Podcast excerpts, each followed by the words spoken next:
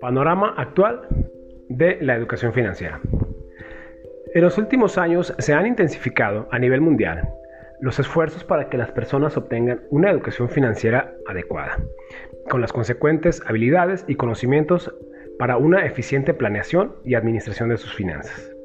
El tema cobra relevancia día a día por el sofisticado desarrollo de servicios y productos financieros.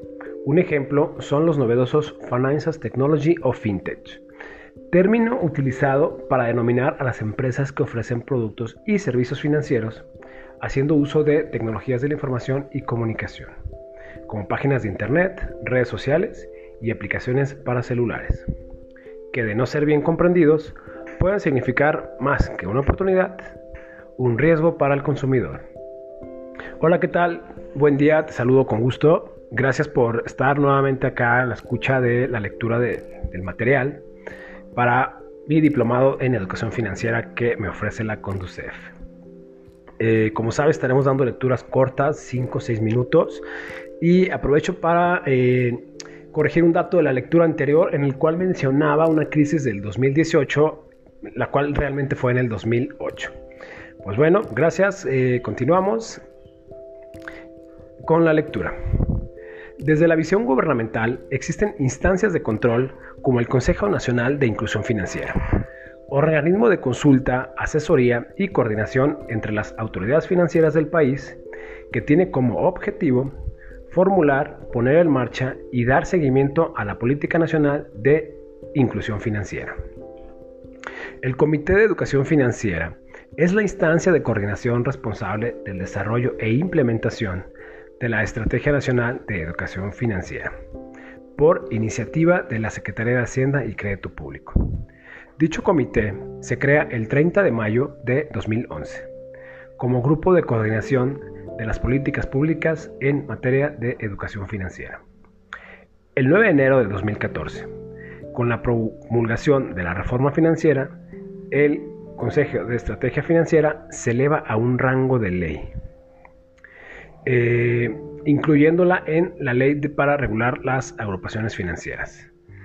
En dicha ley se establece que una de las funciones del Comité de Educación Financiera es definir las políticas de educación financiera y preparar la Estrategia Nacional de Educación Financiera. ¿Qué es la Estrategia Nacional de Educación Financiera? Es una herramienta de política pública diseñada por el Comité de Educación Financiera con el objetivo de guiar los esfuerzos del país y fomentar el bienestar financiero de la población a través de un enfoque multidisciplinario de colaboración entre instituciones gubernamentales, del sector privado, organizaciones no gubernamentales y organismos internacionales.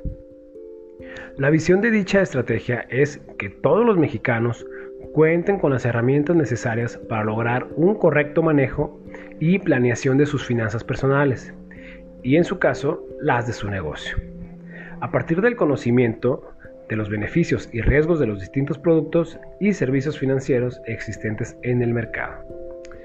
Una de las acciones más importantes del Comité de Educación Financiera fue promover la introducción de contenido de educación financiera en el currículo obligatorio de la educación básica, al considerarlo como un eje fundamental.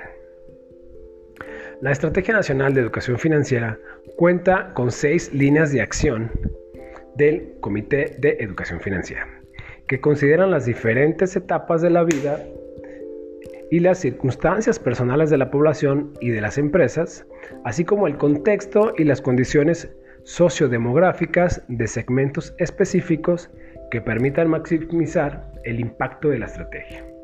Las líneas de acción de la Estrategia Nacional de Educación Financiera se complementan y refuerzan entre ellas para incluir a toda la población y lograr un ecosistema integral en el que la educación financiera sirva como motor para incrementar el bienestar de la sociedad en su conjunto. ¿Cuáles son estas líneas de acción? 1. Fomentar el desarrollo de competencias financieras en la educación obligatoria desde edades tempranas. 2. Desarrollar, en coordinación con la iniciativa privada y no gubernamental, Programas de educación financiera que atiendan las necesidades específicas de cada segmento de la población y de las empresas. 3. Acompañar los esfuerzos de protección al consumidor con acciones de educación financiera que promuevan una cultura de consumo financiero, para que la población compare efectivamente la oferta de productos y servicios financieros antes de contratarlos. 4.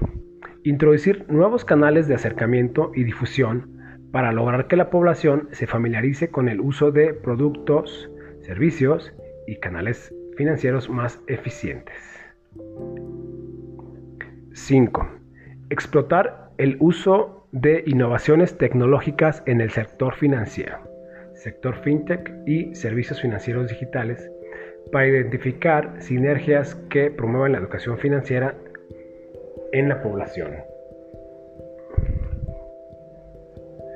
Y por último, generar datos, información y mediciones para evaluar y en su caso modificar y mejorar los esfuerzos de educación financiera. Eh, pues bueno, hasta aquí les dejo esta lectura. Ya es poco lo que queda del módulo 1, sin embargo no quiero alargar mucho el, audio. Eh, pues acá lo rescatable de mi parte, lo que comprendí del tema, pues es cómo los esfuerzos se están haciendo por parte de los gobiernos, por parte del gobierno, para que cada vez las personas sean más entendidas de los temas financieros, pues que y a la postre se vean beneficiados, ¿no? Tanto en sus finanzas personales como las de su negocio. Eh, pues muchas gracias, cuídate mucho y seguimos en un siguiente episodio.